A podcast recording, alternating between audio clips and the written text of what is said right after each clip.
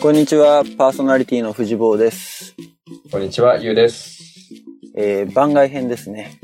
今回は番外4月15日配信ですけれども、えー前回の本編でちょっと、えー脱線しそうで話を止めちゃったことがいくつかあったので話したいかなと思ってますけど、うんまず、えーっと、まあ、メディアリテラシーっていう話題を取り上げたんですけれども、まあ、その時に、リテラシーって和製英語だよねみたいなのが出てきたようん。あ、生語なんだね。識字率っていう意味がね、あの、英語にはありますけれども、結構いろんなところで、うん。なんちゃらリテラシー、IT リテラシーとか、さっきも言ってたけど、金融リテラシーとか使われてるけど、うん。まあこれに限らず結構あの、豪快にね、意味が変わっちゃってる和製英語っていうのかな。うん。日本人がさりげなく使ってるんだけど、その言葉をそのまんま英語で言ったら全く意味が通じないみたいなのが結構あるんだよね。ノートパソコン。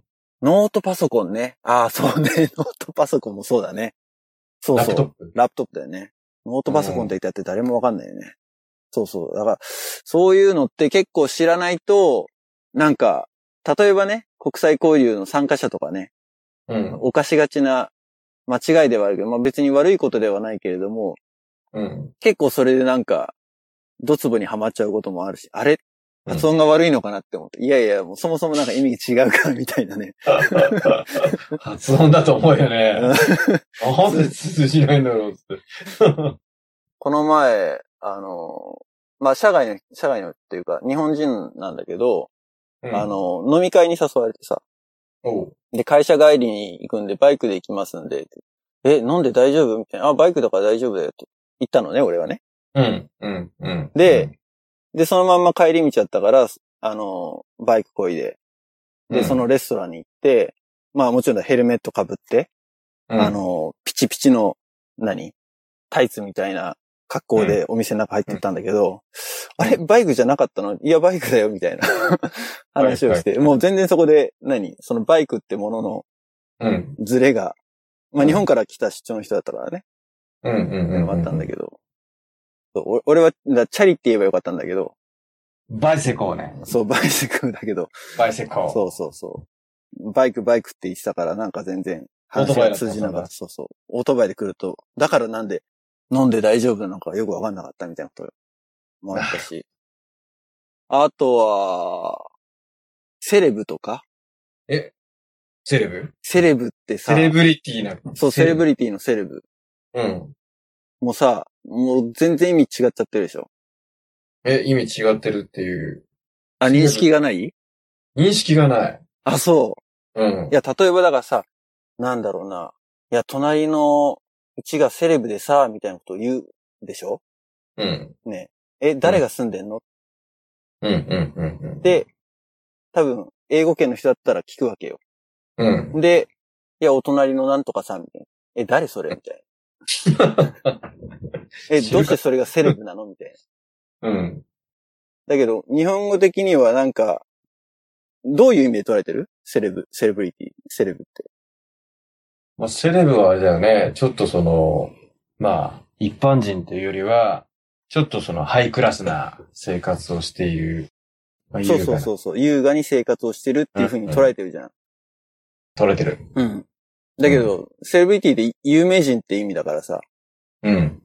そっからだからほら、多分ハリウッドスターとかそういうところの人たちを指してセレブリティって言ってるけど、それがだんだん意味が変化して、ああいうゴージャスな生活をしてる人たち全般を指してセレブリティっていう風に、セレブっていうようになってるでしょ。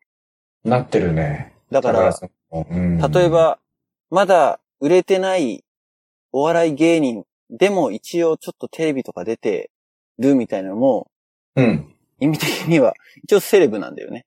英語で言うと。あ、じゃあ有名人なんだね。そうそう、直有訳名す人るなとのよ。そう、有名人なのよ。はい。はい。だからそい、つ。そいつがお金持ちかどうかは別にどうでもいいって言いたいんだけど。ああ。あれだね。完全にそのハリウッド系の、その、有名人っていうか芸能人のライフスタイルみたいなそうそうそう雰囲気を醸し出してるそうそうそ人で使ってる感があるね。う。うん。ああ、有名人なんだ。そえう。ーだから結構、まあ、結構それはだから、そういう話は聞くよね。 そこで意味の誤解が全くできちゃって。なるほど。うん。そしたらじゃあ、この、例えばラボ業界の中で、このポッドキャストが万が一よ、うん。流行ったら、うん。まあ、富士坊はラボの中でセレブだよね、みたいまあそういうことにはなるけれど も、な。おい、セレブでも、ででもそういうと多分なんかに、日本語の文脈だと超違和感あるでしょ。セレブ富士だ。セレブを、うん。新しい、ちょっとあだ名できたね。こんにちは、パーソナリティのセレブ、ボそうンで。ですす。棒です、みたいな。セレブ U です。面白いね、セレブ。あ、そうなんだ。あとは、だからあの、クレームクレーム、うん。クレームも、これはまた逆っていうか、なんだろうな。日本語だと、基本的に、不平不満を言うことを指すじゃん。てか、まあ、クレーマーみたいな。クレーマーだよね。クレクレーマーって、クレームを言ったんだけどさ、みたいな。ー大うんうんう体ん、ネガティブじゃん。まあ、だいぶごねてる感じがするよね。そうそう。でも、クレームって、意味的にはさ、自分の意見を主張するってことだからさ。うん。別に、ネガティブだろうが、ポジティブだろうが、クレームはクレームじゃん、クレームじゃん。うん。うん。英語だとコンプレインの方が一番フィットするんだよね。日本語で言うクレームっていうのは。まあ不平不満的なやつだうん、そようね。そうそうそう。うんうん。あと、他には、ベテランとか。ベテランベテランって、長いこと仕事してる人とか、だいぶなんかシニアな感じだ。まあ、英語だと、退役軍人って意味になるから、退役軍人例えば、ベトナム戦争とかうんで、あの、まあ、ネイビーなり、アーミーなり、うん。軍に入って、活躍した、して、あの、現役を退いたというか、退役した。その軍人のことをベテランっていう意味。え、それだけしか使わないのそれだけ、ほベテランって言ったらもうそれしか思い浮かばないかな。日本語みたいなベテランっていう意味だと、エキスパートになる。うんうんうんうんうん。使うとしたらエキスパートかな。うん。なるほど。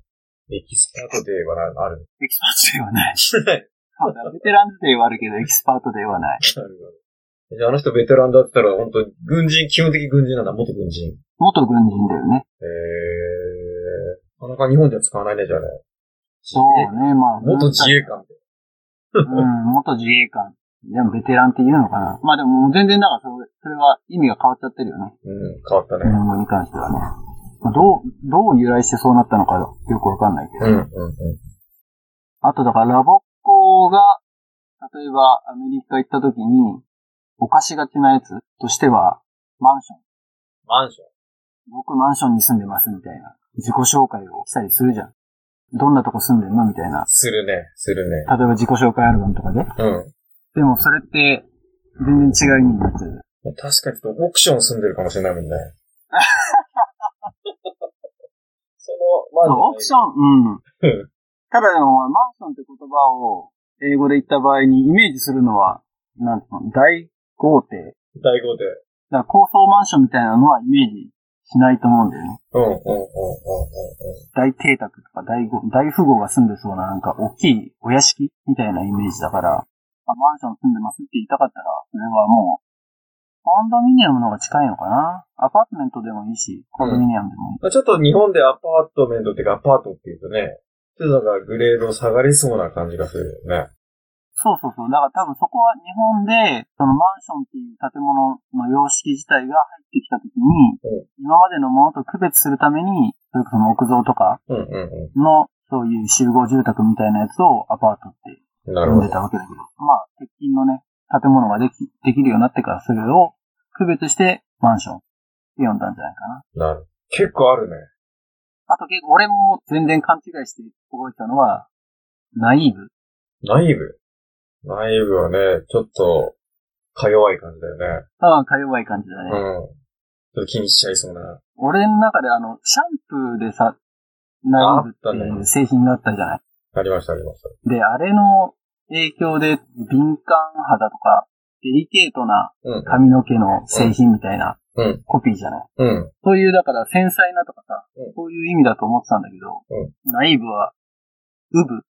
ウブなのウブとかうん、世間知らずとか、あら。そういう意味だから、自分のことナイーブですっていう人はあんまりいないかもしれないけれ ど、結構それは言っちゃうとなんかかなり変な印象を受けるよね。そう僕なんだ。ナイーブですみたいな。僕、ウブなんで僕なんで。 どういうシーンで使うかわかん ない。僕ナイーブなんで。あら。可愛がっちゃうかな。まあ、映画は多分該当するのはセンシティブああ、そっか。繊細なとか、敏感なとか。なんだっけ、もともとは、えっ、と、リテラシーか。テラシー、識字率がね。識字率、うん。識字力とかっていうの、リテラシーがまあ和製英語じゃないかっていう疑惑がうん。あったけれども。まあ、和製英語、結構ね、日本の中には、カタカナで表現するものがね、いっぱいあるから、うん。まあ、英語から来てるのもあるし、他の国の言葉からね、来てるのもあるし、バイトなんかそうだよね。バイトはね、アルバイトってドイツ語だけど、まあ、そういうのがあるから、なんとなくこう、当たり前のように使ってる意味が、英語にしてみると全然違うみたいなのが結構あるから、こういうのはね、事前活動とかで、こういうワークショップやってみても面白いかもしれないし、まあ、使ってる言葉で違うっていうね。まあ、結構ネットで探すと和製英語って探せば、あれこれいっぱい出てくるので、探してみるのも面白いかもしれない。うん。うん。うん。あとはなんかあったかな本編で途中まで話した、うちの会社の台湾人うんの同僚が来てて、まあ、立ち話をしてたって話をしてたけど、会社を一回休職とか育休なり、で、しばらく間空いちゃってもちゃんと戻れるとか、うん育休取ってる間に台湾だと、政府が、会社がじゃなくて、政府がお金を、うん給与を払ってくれるみたいなシステムがあるみたいな話をしたけれども、うん。うん。うん。まあ他にも結構いろいろだからその就職事情みたいな話をしてて、まあ俺が聞いてて感じたのは、どっちかっていうとアメリカ寄りなのかなっていうか、日本に近い感じじゃなくてアメリカに近い感じ。で再就職とか現場復帰の部分でもそうだと思うんだけれども、うん。やっぱ人材は流動的になってるっぽくて、その何をしてきたかっていうのをやっぱり焦点にして仕事を探すって言ってて。で、それとは対照的に日本だとね、今の若者とか安定志向というか、うん。大企業だったり終身雇用が復活みたいな感じの就職活動してるみたいなのをたまに聞くけども、新卒で就職しちゃった後、転職する人の割合っていうのは多分半分もいかないよね。最近の話あ最近。まあ今大きくね、変わってきている時期ではあるよね。まあ、確かにちょっと一昔前で考えると、まあ圧倒的マイノリティだよね。少ないよね。まあでも実際、俺もね、今、去年転職したばっかりだけども、アメリカだとあんまないけどね、年齢っていう制限っていうのかな。うん。それこそね、エンジニアとかだと、かつては35年定数定年説みたいなのがあったけど、うん。あったね。キャリアパスとして、エンジニアとして35以上になってくると、管理職とか、そっちの方に移らないと給料が伸びていかないうん。のがあって、まあ実際のところ今も会社によってはほとんどがそうだと思うんだけれどもね。うん。 35歳はどうだかわかんないけど、やっぱり40超えると、転職とかはすごい条件が厳しくなるような印象っていうか、そういう先入観はあるよね。うん。まあでも40まで一つのずっと環境、同じ環境にいて、また違う環境に行くっていうと、もうそれは多分お互いチャレンジなんだろうね。まあそうだね。働く側も、雇う側も、まあ、チャレンジというか、まあ、やっぱりなんか一つの文化とかやり方の中でずっとやってきてパフォーマンスが高かった人が、まあ、違う場所に行った時にそれが保証されるかっていうと、まあ保証されづらい、また新しい、なんていうかな、再挑戦していかないといけない場だからね。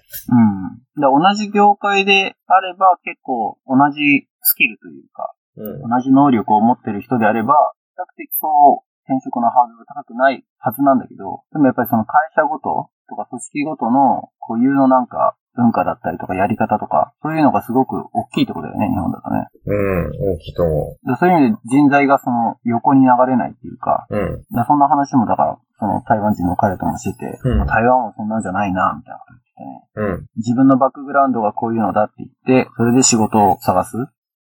うん、彼はね、6年勤めて、今のうちの会社に来たって言ったけど、6年もいたなんて長いよっていう話をしてて、ああ、なるほどね。でシリコンバレーなんかだと3年とか、そんぐらいのサイクルでみんな結構転職する傾向があるので、まあそっちに近いのかな。日本で3年サイクルで転職してるって言ったら逆になんか定着しづらい人材っていう風にそう思われかねない。 3年ってちょうどあれだね、でも。まあ一つ、くくりとしたら、ちょうど良さそうな気もするけどな。うん。学校行ってた時はさ、まあ小学校6年はあるけど、あと中学3年、高校3年、大学4年じゃない。結構なんかその節目のリズムっていうのはちょうどいい感じがあって。だけど社会人になるとね、それと同じリズムで、まあもちろんそうやって転職を重ねてる人もいるかもしれないけど、比較的結構長い年数、一つのところに、一つの環境に留まるっていうのは多いだろうね。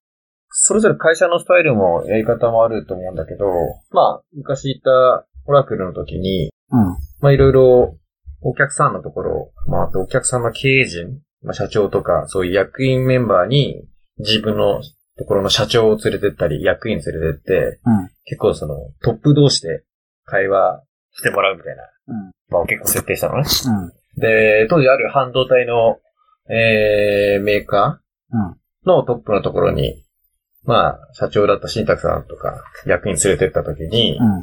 まあ、トップ同士の話した時、まあ、組織の話をしてて、うん。まあ、よく、まあ、縦に切るか横に切るかって、なんていうか、例えば業種別で切るとか、うん。製品別で、カットで、うん。で、まあ大体やっぱり現場って一つ組織作ってやると、まあ大体やっぱり2、3年で落ち着いてきて、うんまあ程よくその仕事が回るようになると。そういった瞬間に、また違う形式に組み替えると。やっぱり現場はだいぶ混乱すると。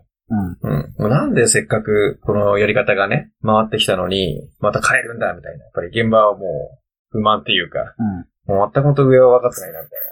だけど、えっと、経営からすると、結構その、やっぱり現場に刺激を与えると、変化を与えることが自分たちの役目、使命だと。うん。だからわざと混乱が起きるように、うん。あり方を考えるようにっていうか、今までと同じ風にやればいいよって言ったら、やっぱ考えなくなるから、うん。ちゃんと考えるように、その、今までの、えーやり方じゃないやり方をやらせるように、わざと変えるんだ、みたいな。だからそういうのは、まあなかなかやっぱりトップの決断とかね。まあ、あまり変えすぎちゃって、うまくいかないケースも当然あるから、まあ、そこは見極めが必要だけど、うん。ただその、慣れ、慣れた形で、今まででいいやっていうのは、やっぱり今、今しめるって大変だな。まあ、変えて、視点を変えて、うんまあ、新しいチャレンジをしてもらうために、まあ、そうやって、あの、変化を起こ起こすんだ。いう話をしたときに、うん。まあまあ、トップの考えること、経営者の考えることと、やっぱり従業員として考えることって、見てる視点が違うし、うん。あ、こうも、あ、わざとやったのか、みたいな。何も分かってないじゃんって言ってた俺らが何も分かってなかったっていう。 うん。だからそれはどっちが正しいとかっていうわけじゃないよね。だから経営者側からしてみれば会社の存続っていうのが一番のね、キーポイントだけど、従業員にしてみれば会社の存続よりも自分の存続なわけじゃない。うん、だからそういう意味でもう立ってる立場がね、真逆だから、そこは社員に理解させられる経営陣だったら、それはそれですごいと思うけれども、なかなかそうはならないってことだよね。うーんと、どっちが寄り添うかとか、どっちのね、あれがっていうよりも、その変化を起こす、今でか思えばね、やっぱり変化を起こして変化に対して変化対応能力が大事ですと。ね、どんどんもう今後は変わることを前提で、どんどん自分もそこの、ね、やり方とかをうん。まあ、新しくね、変革しても進めるっていうやり方とかって、まあわかるけど、当時は逆にうまくいってそうなことだったらそのまんまやった方がいいみたいな、まあ、やっぱり考えなくなるっていうことの危険性をああ、考えてなかった。なるほ ど、ね。うん、だから、その、視野、視点の違いっていうか、うん。まあ、得てして現状に流されて、現状維持、ことなかれ主義みたいな感じの方がなりがちだからね。うん。まあ、その前にその刺激を変化をさせるっていうのは、それは当然だから、社内での人事でってことでしょ。そう、社内の人事で。で外から人を雇ってとかっていうわけではなくて、チームの編成を変えたりとか、そういう形で組織を活性化させようって、そういう話ですね。うん。そう、だからそういう意図があるね、人事だったらね、すごく、まあ、効果測定をする必要はあるかもしれないけども、意味があるかもしれないね。いや、なかなかいい、いい場にさせてもらったなと思って。まあ3年目ぐらいだったかな。うん。うん。3年目、4年目ぐらいで。そういう視点の話、なんていうかな、仕掛ける側の話っていうのかな。うん。そうか、そうかと。まあ、それだから社内でこうやってね、入れ替えすることによって、うまく他の、まあ、全体的に活性化されて、そういった臨機応変とか対応能力とかってのが全体的に向上して育成されていくっていうのはすごいいいことだよね。うん。でも大企業とかだとなんかそういう意図があるのかわかんないけど、よくわかんない人事されたりとかすることって話聞くじゃない全然関係ない部署に飛ばされちゃった。 それは別に左遷とかじゃなくてよ。撮影とかじゃなくて。じゃなくて、普通の、普通に仕事してたんだけど、なんか急に違うんうチームに配属になって、今までのバックグラウンドと全然関係ないところに、あー、なるほど。なるほど。なんだ、昇進のために、例えば、ね人事部はあの避けて通れないみたいなのを、うんうんうん。人事部で、その、人を見る目を養って、それ、それで、それを一つのキャリアアップのステップとして考えて会社がそういう人事をするみたいなね。あれはどうなのかなって。その、ね、プロフェッショナルの人たちにやらせるべきなんじゃないのかなって思っちゃうからね。特に人事なんてね、会社にとって重要なポジションな気がするし、ねこっちだと当然、ハイアリングとかリクルーティングとかの、もうそれ専門の人たちを雇ってるからさ、うそうやってん。他の、例えばエンジニアやってた人がいとか、営業やってた人がいきなり、昇進のために人事部行くなんてことは絶対ありえないっていうか、もう全然ジョブのバックグラウンドが違うものだから、そういうキャリアチェンジっていうのは、もう普通はありえない。まあ確かに外資系とかだと、まあフィールド人事って言って、まあ、事業部側に、まあ人事の職能っていうか、スキルを持った人がいて、現場に即した人を採用するとか、まあ給与のちょっと仕組みというか、インセンティブ、賞与の、まあ払い方を決めるとか、そういうことは確かにやってたけど、まあ一律的に人事に役員候補が行ってみたいのは、やっぱり外資系だと考えづらいよね。いや、俺も別に大企業で働いてないから、わかんないけどね。うん。なんとなくよくある話ではそういうのは、な、まあ、人事だけじゃなくてそういう、ね、ある程度の期間が経って、3年とか5年とか経ってから、急に全然関係ない部署に行くようになった。結構あの、日経新聞のうん。私の履歴書っていう、まあ、コーナーがあるんだけど、うん。まあ、それ結構好きなんだなんだよね。うん。で、結構メジャーな経営者だったり、研究者だったり、まあ、そういう人の半生、生い立ちを1ヶ月間、まあ、毎日、おう。まあ、30回ぐらいのコースで、あの、綴られていくんだけど、うん。まあ、なんていうのかな、あの、意外と順風満帆じゃないっていうか、うん。最初配属された部署が、当時でいう、普通左遷される、お前はもう終わったな的な部署だったと。うん。ただそこで工夫したら、すごい業績が上がって、うん。死者で一番だったと。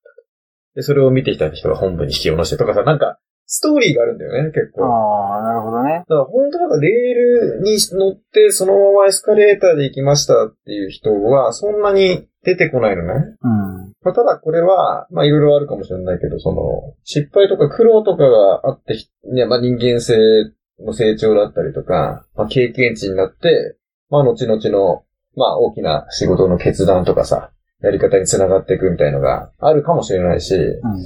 まあエスカレーターで、まあ順風満帆でそのまま行ってったら、つまんないから、っていうわけじゃないと思うんだよね。あの、読み物として。 まあやっぱり人生ドラマがあって、それぞれやっぱりそういう中で培われてきてるんじゃないかなっていう気がするよねう。ん。どうだろうね。でも新聞だから、そういうドラマのある人を題材にしてるような気もするけれどね。ああ、まあ、そういうポジションまで行く人はそういうドラマ性があるというかう、ん。うん。うん、って。いや、だからニトリってあるでしょまあ、この、この間本にもなったけど、その人の回とかも、ほんとすごかったよ。もう、もうギリギリ。あの、あ、全然俺知らないんだ。知らないよ。うん。ニトリの人のストーリーは、もうはちゃめちゃすぎて、結構、その、大丈夫かなこれ新聞に書いてぐらいな。あ、そうなんだ。まあ、かかるし、多分時効、時効だと思うので、当時は結構もうむちゃくちゃやってて。いや、今よく、今でこそ、まとも風だけど、うん。まあまあ、すごい紆余曲折の中で、ああいうのを見るとね、ちょっと逆に破天荒すぎるぐらいのが、まあ、大成功っていうかさ、大きなことを出す感じになっていくのかなとか、まあいろいろ人の人生を見ながら、いろいろ毎日感じてるわけですね。経営者として。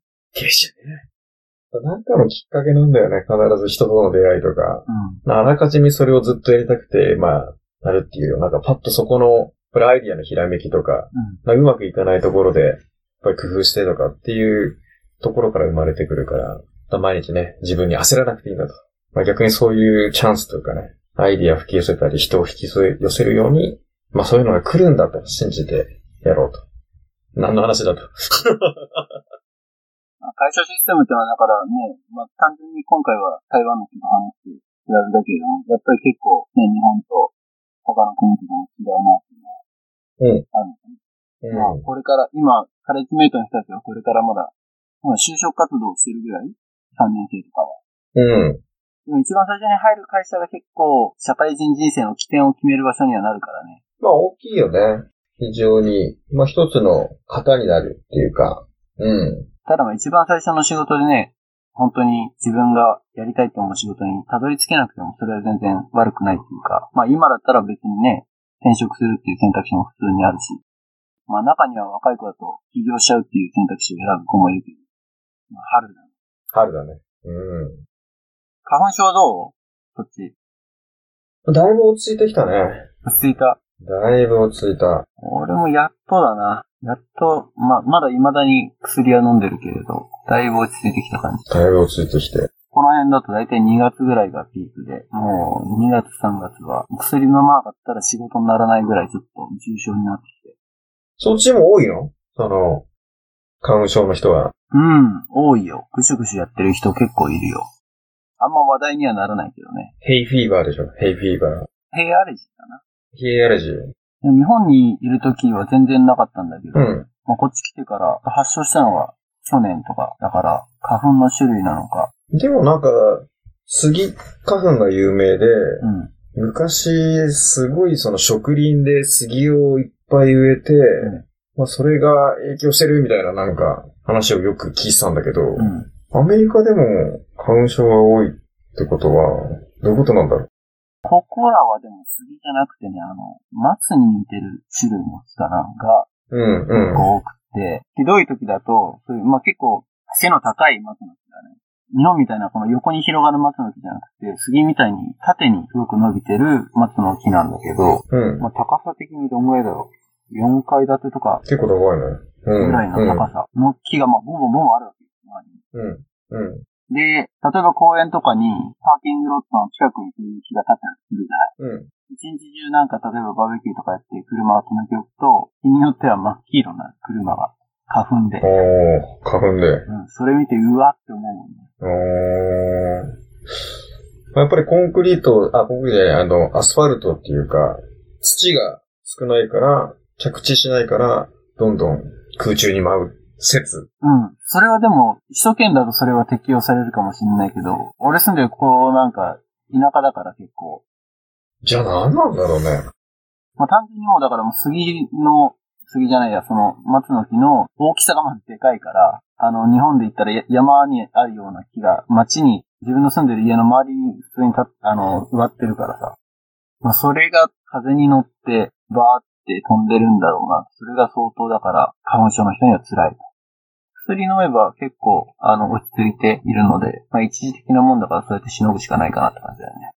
でもだって、うん俺らが生まれた頃には、そんなにみんななってなかったでしょそうね。うん。なんだろうね、体質なのかね。体質なのかな体質っていうのも一つあるみたいな、その例えば、女性とかで妊娠して子供産んだら花粉症治っちゃったみたいな、はいはいはい。いうのもあるし、うん。まあこれはどんぐらい解明されてるのかはわからないけれども、患者としてはもう逃げ道ないよね。もう薬しかないよな、今のところ頼るのはね。うーん。いや、だ、これほら、沖縄とかさ、なんか、花粉症シーズンは場所を移しますみたいな人がいて、うあ、そっか、場所移せばいいんだって一瞬思ってたんだけど、ん。うん。シリコンバレー行ってもダメってことね。まあシリコンバレーはだからその花粉の種類が多分違うから、日本でやばい人はこっち来て大丈夫ってことはあるかもしれ可能性はあるかもしれないと。ただちょっと長いこと入れると、ない。わかんない。またそれあの、花粉にやられて、長いこといるからなのかね、よし、日本に行こうみたいな。場所変えて効果がある場合もあるし、そうでもない時もあるのかな。うちの子供ちょっと若干花粉症目かゆいとかさうん、くしくしやってんだけど、まあ子供がもうなってるっていうのは、俺らこれなかったよね。あの少なかったよね。うん。あったのかないや、少なかったよな。俺、弟がでも結構ちっちゃい時になってたな。花粉症あうん。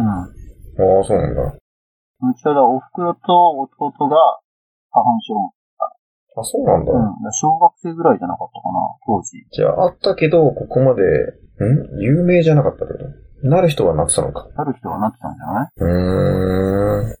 でも花粉症って言葉はもうその時あったからね。だからある程度の人はいたんじゃないのかな。なるほど。とりあえずこの花粉症が終わると、だいぶ楽で調子が上がってくるよね。そうね。薬飲んでると終わってるんだか終わってないんだかわかんなくて。なるほど。結構、薬をやめたらどうなるんだろうっていうふうに試してみようと思うんだけど、それでまだダメだった時の悲惨さがあるから、まあ完全にもう大丈夫っていう季節になるまではちょっと薬は続けてないと怖いな。だからまあ花粉症終わって4月で、まあゴールデンウィーク。あ、ゴールデンウィークね。で、超えると、梅雨。明けると、夏。うん。普通やん。結構季節の変わり目っていうか、このところの変化は激しいね。季節の変わり目ってのはあんまないからね。今はもう全然暑いもん。暑い。日中はもう T シャツで全然そっか、あったかいんだ。うん車もエアコンつけないと暑くて仕方がない。おー。まあ、そんなとこですかね。さあ、えーと、次回ですけれども、5月1日の配信予定ですけど、ゲストをおお呼びしたいなと。早速ゲスうト。ん早速ゲスト出演お願い、承諾いただいたので、初のゲスト、誰かお楽しみで、あら、お待ちしたいと思います。なるほど。楽しみですね。じゃあ、また5月の頭にお会いしましょう。